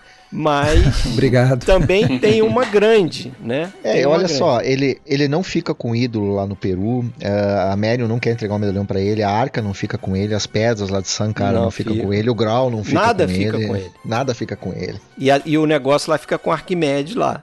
Também, né? Ele... Pronto, agora entregou. São, são grandes McGuffins, então. É, Acho que são MacGuffins e assim, acho que a moral é o seguinte, não é o material, né? É a viagem é ali, é o humano, Sim. é a relação. É a, jorna é a, jornada, né? É a jornada. É Spielberg, né? Eu acho isso interessante também, né? é porque senão seria muito sem graça, né? Se fosse só realmente uma, um caçador de, de relíquias e é. tal. Uma... Você pode dizer até que ele é frustrado nesse sentido, né? Porque em quase todos os filmes ele fala: esse objeto tem que estar no museu. Belongs to a museum, não sei o que. E ele nunca consegue levar os objetos para o museu, vai sempre para um outro lugar. Então ele é frustrado, ele não atinge os seus objetivos ali. Mas, mas a cruz ele leva, né? A cruz ele consegue, né? A cruz ele consegue depois filme. de anos, porque a primeira Quando já adulto, não, depois ah, de muitos sim. anos. É. A cruz, a cruz do Coronado. Do Coronado lá que tá no na sequência inicial do Última Cruzada. É, da segunda parte, a parte do barco lá, ele consegue finalmente recuperar a cruz. Ah, mas ele demora 30 anos para isso, então é. acho que a gente pode colocar na. isso. É. Demorou muito. Eu acho que tem uns, tem, tem uns segredos aí uh, de, de, de, de porquê, de como é que isso aí pega pra gente, porque. E aí acho que tá na cerne, na, na base dessa, desse bate-papo que eles tiveram, porque eles desenvolveram muito bem o personagem antes de começar a pensar em o que, que ia acontecer na história. Porque a gente tem. É, um personagem, né? E tem, eu sempre gosto de falar uma, uma, uma máxima de roteiro que diz que a boa história ela sempre vai girar em torno de um personagem uh, ah, para quem a gente dedica empatia e que quer muito atingir o objetivo, mas tem dificuldade. Isso é a base de quase todos os filmes, né? É. E acho que Indiana Jones é o, é, é o personagem que mais vai cristalizar essa base, essa, essa ideia, né? E aí a gente vai ter a questão do conflito, né? Que se diz que o conflito num filme uh, quanto mais poderoso o antagonista, né, mais poderosa é, é, a história. Só que eu acho que é aí uma coisa muito legal no Indiana Jones que todo mundo fala dos, dos vilões dele, que os vilões não são tão, tão impactantes, etc e tal, porque tá tudo no herói. E eu acho que os vilões, eles estão na medida certa, porque nessa ideia de grandeza, né, de obstáculo, é, diz que o obstáculo não pode ser nem muito pequeno, né, que ele consiga transpor facilmente, porque aí a gente perde o interesse também, mas ele também não pode ser muito grande porque aí o risco dele parecer algo insuperável é, é que a jornada do personagem vai ser meio inverossímil pra gente. Né? E aí eu acho que é muito bacana por duas coisas. Primeiro, ninguém se dá muito conta, porque a gente pensa no John Jones como um personagem humano, né? Humanizado, o cara que sofre, que se machuca. Mas ele vive no mundo de coisas fantásticas. E eu pensei isso vendo esse último filme agora, não vou falar por motivos óbvios, de uma coisa muito fantástica que acontece, e que eu vi algumas pessoas reclamando só que desde o início a gente tem um personagem que está envolvido com coisas paranormais, coisas sobrenaturais, é. com eventos. Ele vive num mundo comum, mas cercado de algo, Todos de coisas que são incríveis. Tem algum Exato. elemento paranormal, né? Você pode a ver. A gente tem um coração saindo do, do, do, do, do o coração saindo no chão batendo. No tempo da perdição, você tem a arca no, no Caçadores. Né? Você tem as pedras. As pedras não, o, o, o cálice sagrado no terceiro aquele história de alienígenas ali, aquelas caveiras no, no quarto. Eu acho que assim, isso é bacana, né? É um personagem que ele é comum, ele é normal, ele sofre, bate, apanha, mas ele vive numa história que é uma história completamente fantástica. E que ele pede que a gente embarque nisso. Ele diz no último filme, né? Eu vi muita coisa. E, e esse, quando ele fala coisa. isso no último filme, me lembrou o Caçadores na cena dele com o, o Delham Elliott. Esqueci o nome do personagem dele. Brody. Brody. É, que ele fala, ó, é, pô, Brody, você não me conhece? Eu não acredito nessas coisas, né? Quando ele tá uhum. saindo para ir atrás da arca, né? E no final ele fala isso pra, pra Helena, que é a afilhada dele, né? No quinto filme, ó. É, eu também não acreditava nessas coisas, mas eu já vi muitas coisas estranhas que eu não consigo explicar, né? Eu acho que isso é uma coisa bacana que a gente, às vezes, a, a, gente meio que esquece, porque a gente fica pensando tanto na humanidade do, do personagem e a trama é completamente fantástica, completamente fora do, do, do, normal, né? E aí o outro, o outro ponto que eu ia comentar é que os vilões ali, uh, eles não podem ser muito grandes nem muito pequenos. Ali, para mim, é a medida ideal, porque esses vilões dos filmes dele não são só ele não é só um, um caçador, um, um, outro arqueólogo, ele não é só um colecionador, ele não é só um cara que é um sacerdote. Não, eles representam coisas muito maiores. Eles representam o exército nazista, eles representam um, uma seita. Porque se fosse o índio enfrentando o, os exércitos nazistas, é grande demais. Se fosse ele enfrentando toda uma seita hindu lá, é grande demais. Então eles conseguiram achar o meio termo de um personagem que não é tão rico, mas ele também não é nem tão pequeno nem tão grande. E eu acho que ali está no ponto ideal para ele não suplantar o próprio personagem. Quantos filmes a gente tem que às vezes o, o, o vilão ele trai mais atenção até do que o protagonista. E eu acho que é, que é uma medida ideal, né, na maneira como é, é contado isso, até para alimentar aquela ideia de reversão de expectativa, que é uma coisa muito bacana no Indiana Jones, né? Eu, eu chamo de eletrocardiograma. Ele tá tudo bem, ele tá sorrindo, tá acontecendo, de repente ele cai. Aí de repente ele sobe, parece que tá tudo bem, de repente ele cai. E aí a gente vai sempre renovando a atenção dentro é, dessa narrativa. E isso torna ele, como a gente falou, vulnerável e a gente se torna mais empático com ele, né? Isso Total. eu acho um probleminha que às vezes me incomoda no segundo filme, no Tempo da Perdição, é quando o moleque, o guri lá, sai distribuindo chute e acertando o nazista, assim, tipo, tem uma, uma, um plano lá que derruba uns cinco ao mesmo tempo. Assim, um os caras são grandes, né? Os, os caras são grandes. Os... Aí entra nessa coisa que você bem descreveu aí, perfeitamente descreveu, que eu não saberia é, é, reproduzir com essas palavras, mas cai nessa coisa, assim, você começa, é, para mim, acaba que esvazia o, uh, o desafio do Indiana Jones, quando o moleque derruba cinco nazistas, assim, com um chute aqui, um soco ali, uma tora de madeira derrubando três ali. Cinco estão no chão. Quer dizer, qual o desafio pro Indiana Jones, então? Né? É o que deixa o segundo um pouquinho abaixo dos outros. Por exemplo, é. no, no, primeiro, você pega um equivalente, que é aquele, o, o careca lá na, na, cena da, da asa lá do avião. Isso. E ele sozinho ali, você vai ocupar um tempão e um desafio enorme para ele conseguir suplantar aquilo ali. Pois é. Que é uma das coisas mais bacanas. Quantos né? segundos o garotinho precisaria com aquele carecão lá? um chute no saco. um chute no saco. é. Esse realmente é um, é um probleminha do segundo, mas o segundo, quando eu revi, ele melhorou bastante, assim, ficou, ficou melhor do que eu tinha. Ah, ele tem muitas coisas boas, né? Tem, tem passagens muito boas. Sequência inicial é muito boa, né?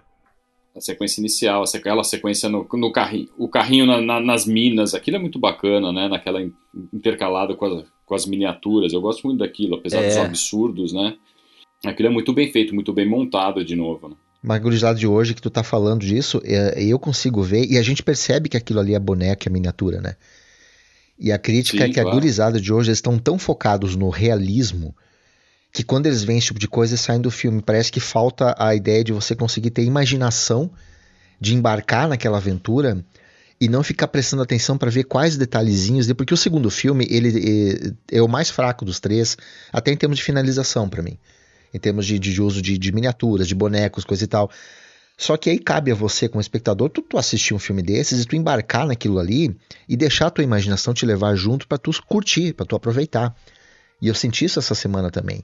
E eu acho que isso é muito difícil hoje em dia, pra gurizada de hoje, ver um filme desses sem sair do filme e dizer, ah, tu tá vendo ali, aquilo ali é um boneco, ah, tu tá vendo aquilo ali, Aquilo ali dá, dá pra ver que é uma miniatura, pois etc. É, eu, eu, acho que até o, essa falta de, de contextualizar a coisa e conhecer um pouco a história, por exemplo, nessa, nessa sequência aí do carrinho, é, tem ali uma coisa que a gente não, não sabe, mas pesquisando a gente vê. Tem, tem planos ali que, é, que são feitos com câmera de.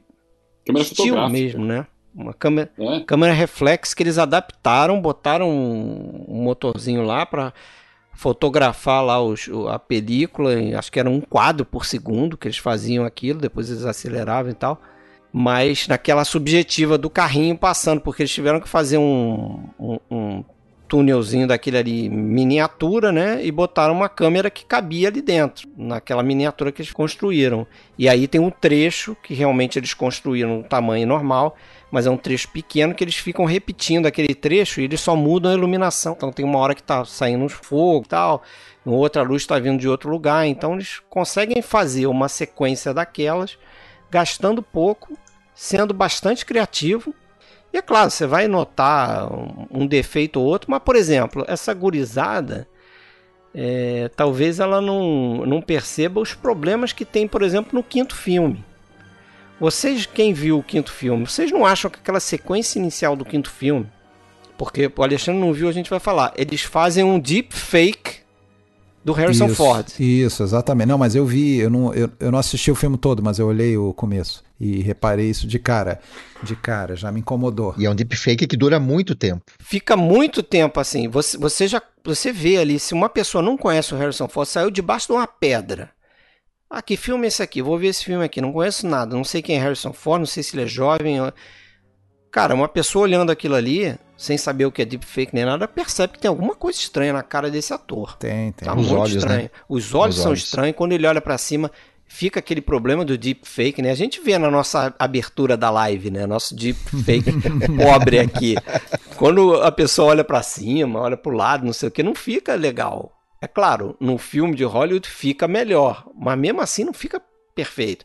Eu acho que esse quinto filme vai envelhecer muito rapidamente, esses efeitos aí. E aí vai estragar. É, não, eu, eu acho que ainda foi, ainda foi melhor porque eu acho que puxando esse gancho, que eu acho que uma coisa que afunda, ajuda a afundar o quarto filme é justamente a questão dos efeitos. É, no CGI, naquela abrir, cena da abrir floresta. mão dos efeitos analógicos e usar um CGI que, na minha opinião, assim, é de 2008, né, esse filme. É, Eles estão terrivelmente envelhecidos. Sim. A- As cenas com, com CGI, pra mim, são péssimas. Aquele- aqueles macacos na selva ali, aquilo é muito ruim. As formigas. é, são, são coisas que O realmente Shia chamam LaBeouf pagando de. Tarzan também é, foi forçou a amizade aquilo ali. Nossa, é, perseguição na selva, né? Equivale ao que a gente tinha lá da, do caminhão no primeiro filme, o tanque no terceiro, é, ou o, a- o carrinho, a mina no, no. É uma cena de ação, é a principal cena de ação de maior velocidade. Aquilo é muito ruim, né? Todas aquelas plantas colocadas ali, de repente você olha, parece que estou vendo um videogame não dos melhores, não dos melhores. Ali parece um videogame, os macaquinhos pulando. Aquilo realmente me tira um pouco da história. Eu acho que a pior parte do filme é essa parte que é uma parte de ação, que teoricamente é um momento grandioso do filme. E vocês gostam da Kate Blanchett ali nesse filme? Fazendo a, a russa lá? Ah, não me incomoda, Eu- eu não- não. Ela é muito. Não me incomoda. Ela tá sendo bem. Ela tá, tá forçando, mas eu acho que a intenção é, essa mesmo. É, né? É. Um pouco caricato, Caricatural, mas É, exato. ela é bem, propositalmente. bem né? caricata, unidimensional, né? Ela só tem ali. Ela só é má, má, má, má, má. E, mas assim, eu acho nessa questão aí dos efeitos, cara, que é, isso deve ser coisa do George Lucas, né? Acho que o George Lucas ele Sim. gosta de testar o limite, né? Então, Ele já mostrou isso no, no, no prequel do Star Wars, né? Exatamente, né? Ele vai no, no limite ali. Então eu, eu acho que, é claro, a gente tá criticando a sequência inicial do. Como é que é? Sempre me vem. Relíquia do Destino. Me vem a armadilha do destino. É Relíquia do Destino, mas eu acho que ela aponta para um caminho que o cinema provavelmente vai seguir. Que, cara, você não vai precisar mais do Harrison Ford para continuar a, a- a sequência do, do Indiana Jones. Se você quiser fazer várias É a grande aventuras- queixa da, da, da greve, né? É. A greve que tá sendo feita agora é essa. É essa, é dos essa. Mas eu acho que o caminho vai ser esse, cara. Eles vão pegar um dublê, vão contratar por menos, você vai fazer as cenas de ação lá, pá, pá, pá, pá, pá, pá, e vão botar um deepfake. Uma hora esse deepfake vai ficar perfeito. Aí, cara... Aí tu vai ver filme do Humphrey Bogart sendo O refeito. James Dean tem uma história já há alguns anos que é um filme planejado para usar um, É, imagens recriadas do James Dean. Aí, ó, aí, aí, cara, aí ferrou. aí ferrou tudo. Deixa eu puxar uma coisa que tu comentou que é interessante. É, tu falou dos vilões unidimensionais, que aí, até nisso o primeiro filme ele é, mais, ele é mais interessante, né? Porque de todos os vilões ali, o, o menos unidimensional me parece ser o Belloc ali do, do, do Paul, Paul Friedman. Paul Freeman, né? Parece o mais, o mais ah, amplo, que tem mais camadas ali pra gente poder, Sim. poder explorar. Né, de todos eles, comparando inclusive com o colecionador lá, que de repente vira o cara malvadão que, que quer se aliar aos nazistas para matar os Jones, etc e tal. E você sabia quem estava previsto para ser o, o Belloc inicialmente? Quem? Acho que o, o, Raimundo o Alexandre Nonato. vai. Giancarlo Giannini, Giancarlo Pasqualino Sete Gian- Belezas. Era o primeiro, porque o Spielberg queria o, o que ele chamava de o vilão do champanhe, para se opor ao que seria o herói bebedor de cerveja, basicamente isso. Né? O cara todo mais estiloso, mais E a primeira ideia era o Giancarlo Giannini. É, era o Giancarlo Giannini. No, na última hora acabaram optando pelo Paul Freeman depois de ver o filme. Seria interessante o Giannini ali, né? Giannini depois entra na série do Bond, né? Na franquia do Bond. É interessante porque até nisso eles dividem, né? Vilões, né? Por exemplo, o Julian Glover, que é o vilão no terceiro filme, ele faz um, um vilão do 007, acho que é 007 somente para seus olhos. Ele faz um personagem, é o principal vilão. Alison, Alison Dude também está tá aí no. Acho que no. A Mira dos Assassinos. Mira dos Assassinos, né? Isso. E o, o, esse Julian Glover ele também faz um general lá bem. Uma pontinha no Império Contra-Ataca também. Então o cara tá, tá bem. O, o John Rhys Davis, né? Que é o. faz o Sala, né? No Indiana Jones, ele, ele, ele é o Gimli, né? Do Senhor dos Anéis. Uhum. Ah, não. E ele faz o 007 marcado para a morte. Então também. O Mads Mikkelsen, ele faz o vilão no quarto filme. Ou melhor, do último filme, né? Do quinto filme, é. Do Relíquia do Destino. E ele faz o. Acho que ele tá no Cassino Royale, né? Cassino Royale, se não me engano, é Cassino Royale. É. O John Rhys Davis vão além, né? O John Rhys Davis fez o grande vilão da mais notória imitação de Indiana Jones, que foi As Minas do Rei Salomão. Ah, é verdade. Uma imitação descarada. Também, né? Do, do, do, do, da Canon, né? Nossa. Ali. Richard Chamberlain. É, Richard certo? Chamberlain. Isso, Isso, aí. Com Sharon Stone, não é esse que tem Sharon Stone? Tem esse, Sharon Stone novinha, novinha. E é legal que o Indiana Jones ele vai, uh, ele vai impulsionar. Depois a gente vai ter, por exemplo, tudo por uma Esmeralda, que é notoriamente, né, uma, uma inspiração, personagem do, do, Michael Douglas. A gente vai é. ter a Múmia, que também que tem um quê de Indiana Jones ali, ele Aí acaba é um gerando. filão, né? Todo mundo quer É um filão. Indiana Jones, né? Um gênero que funcionou, né? Levado, levado a sério, um filme feito com, com qualidade, que todo mundo quis beber nessa fonte. Teve depois o Crocodilo Dandy também, lembra? Também. É verdade. Do cara aventureiro, o cara do chapéu que vinha da Austrália. Aí foi o Minas do Rei Salomão, foram duas, né? Minas do Rei Salomão e teve outra. Alan Quaterman e a Cidade do Reino Perdido. É. é. Nesse, nesse universo do, do Indiana, eu acho que não tem como vocês não falarem aí do, dos efeitos especiais, né? Principalmente na questão de, de maquiagem, de, de, de rosto derretendo, de cabeça explodindo, de essa coisa toda, né? Porque os a cara, equipe da LM, os, os, né? cara, os caras se divertem ali, né? E é interessante é. que essa, que essa equipe que trabalhou ali, ela estava se dividindo, né? Que ela estava fazendo ao mesmo tempo o. O Império, né? Dragon. Não, não, não. Não? Era o Dragon Slayer, que é um filme que eu gosto muito, que tem um sobre um dragão também. Esse eu não vi, E mas... ela estava ao mesmo tempo trabalhando, eles estavam se dividindo, eles estavam os mesmos técnicos trabalhando os efeitos dos dois filmes. Mas a equipe ali do, do Caçadores, ela vem muito da equipe que o Lucas formou lá com, com Guerra nas Estrelas, né? O desenhista de produção, Norman Reynolds, fez o Guerra nas Estrelas Império Contra-Ataca. O fotógrafo não é o Douglas Locombe, mas não vem da, da trilogia do Guerra nas Estrelas, né? O Locombe, acho que ele fez algumas cenas na Índia por contatos imediatos, Contatos imediatos. do terceiro grau. aí. E o Spielberg falou, não, a gente vai voltar a trabalhar junto e tal.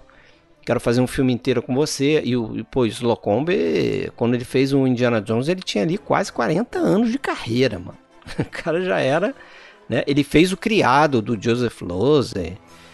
Ele fez Leão no Inverno, Dança É, dos ele, Vampiros. ele meio que começou no, no Willing, né? Naquelas comédias lá do, do com Alec Guinness. E... Isso. Ele fez um filme que a gente já tratou aqui, né? O Mistério da Torre.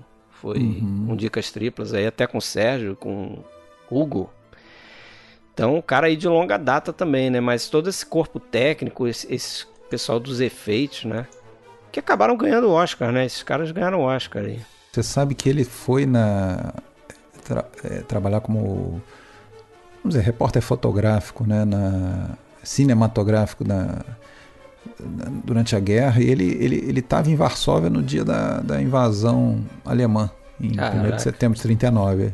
Ele filmou ali esse, aquele momento, inclusive Ele depois ele, filmou? é, inclu- inclusive ele ele precisou fugir, teve um o trem onde ele estava saindo da cidade, depois foi foi atacado, bombardeado, algo assim. Ele, ele passou por uma situação típica de indiana mesmo, né? de precisar é, escapar daquilo ali para voltar, para conseguir voltar para a Inglaterra. Agora, só para não sei se vocês querem finalizar, mas eu acho uma coisa interessante também de falar. A gente quase sempre comenta a questão do, do Oscar, né?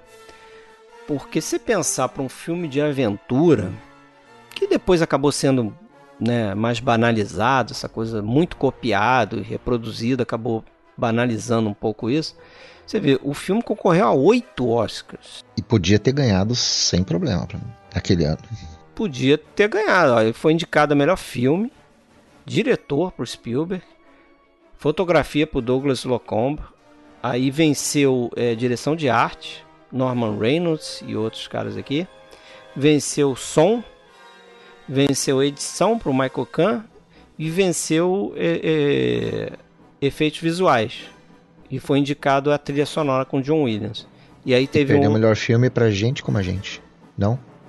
Uh... É, Gente como a Gente. Hum, melhor filme? O... Não, acho que não, porque o filme foi 81, foi 82. Carruagem de Fogo. Carruagem de Fogo, né? Carruagem de Fogo, isso mesmo. Isso. E, e, e, ganhou mais um Oscar lá especial por edição de som, de efeitos sonoros e tal. Mas era um, sem, sem concorrência, né? Mas ganhou quatro Oscars né, em, categorias competitivas e concorreu a oito, inclusive, porra, principais ali, né? filme, direção. Não teve roteiro, né? Mas fotografia também. Dadas as circunstâncias, seria o equivalente. Tivesse ganhado, não teria sido problema, mas a gente teve depois, por exemplo, o Retorno do Rei, que é claramente uma aventura de, de fantasia ganhando também. Para mim, também. naquele ano poderia.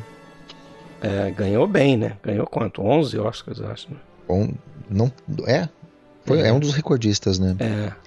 É, junto com Outra o Outra coisa que eu, que, eu, que, eu, que, eu, que, eu, que, eu, que eu vi anotado aqui que eu só queria comentar para vocês falaram muito de coisas que surgem vão ficando pelo caminho, né? É, para quem viu esse último filme, tem um objeto lá no início que é que é buscado, que é a lança do destino, né?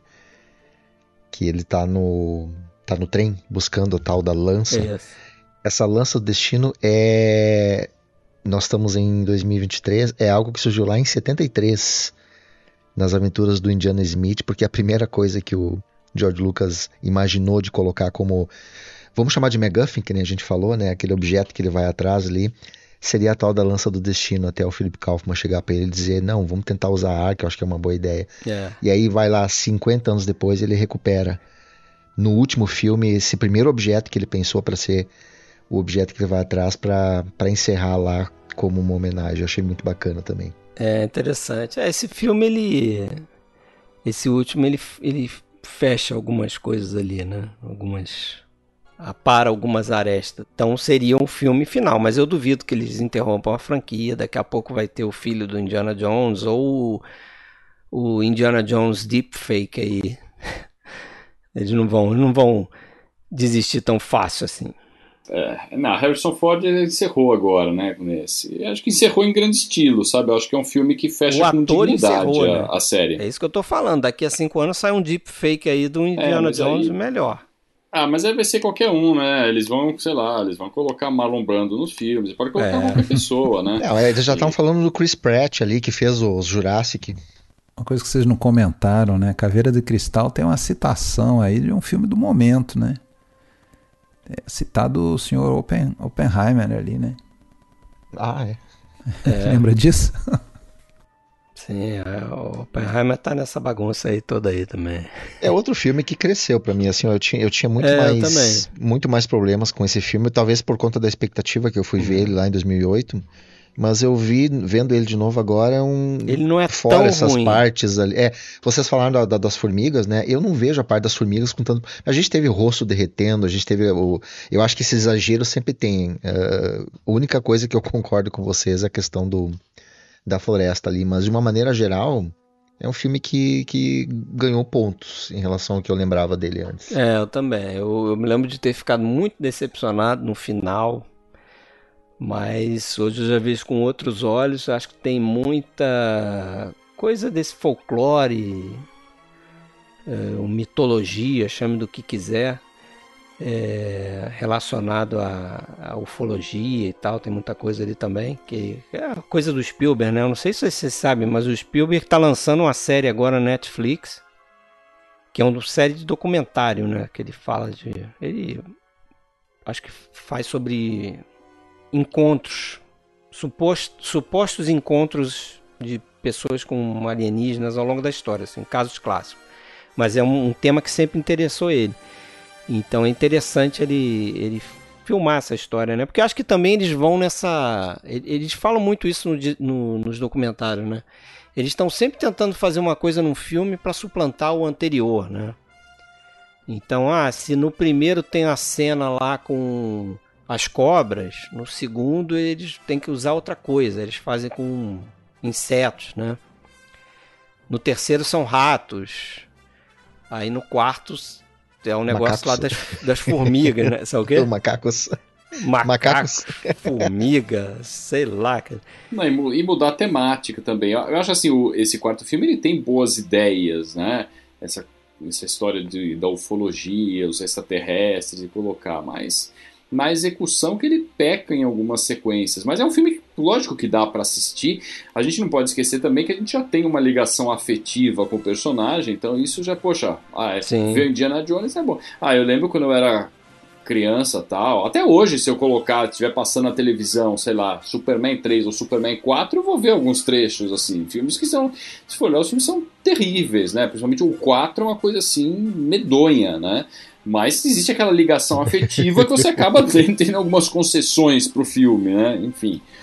Mas, mas não é uma bomba, você fala, nossa, o quarto não. Tu não gosta daquela cena, Sérgio? Tu não gosta daquela luta na lua? aquela luta, aquela luta na lua, dá pra perceber o, o pano preto dobrado atrás. É uma coisa assim, meu Deus do céu. o homem nuclear, cara. Quando a gente for falar de Superman, a gente dá, dá uma pincelada nessas continuações aí, vai ser inevitável.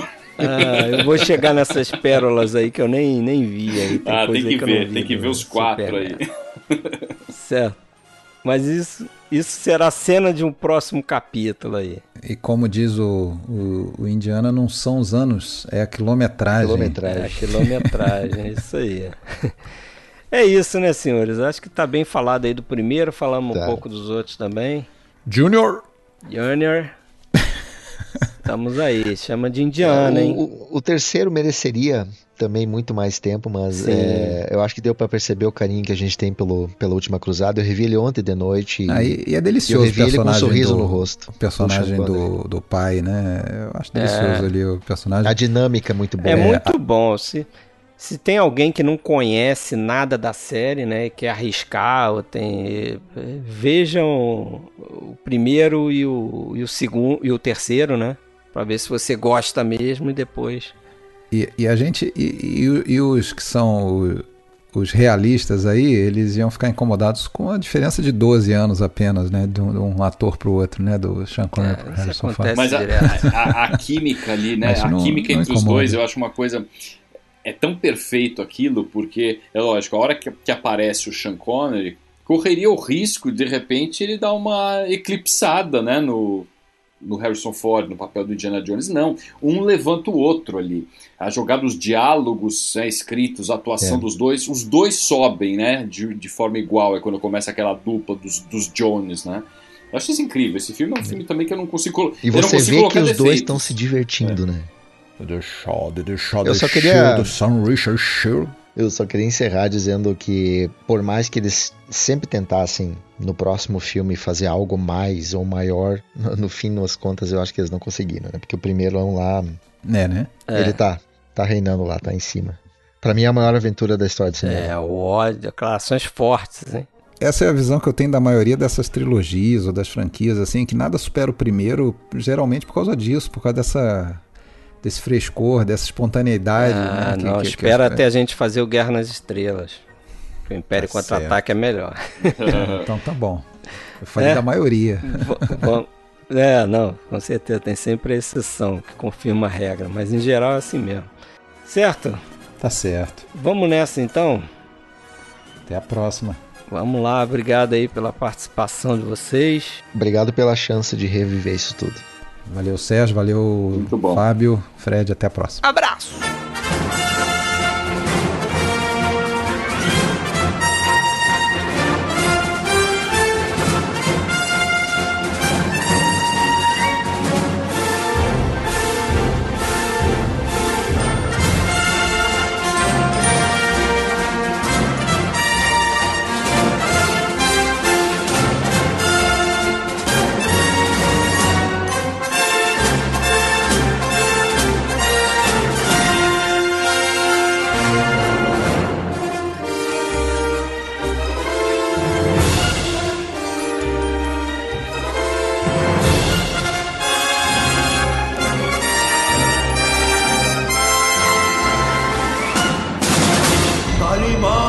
शक्ति दे।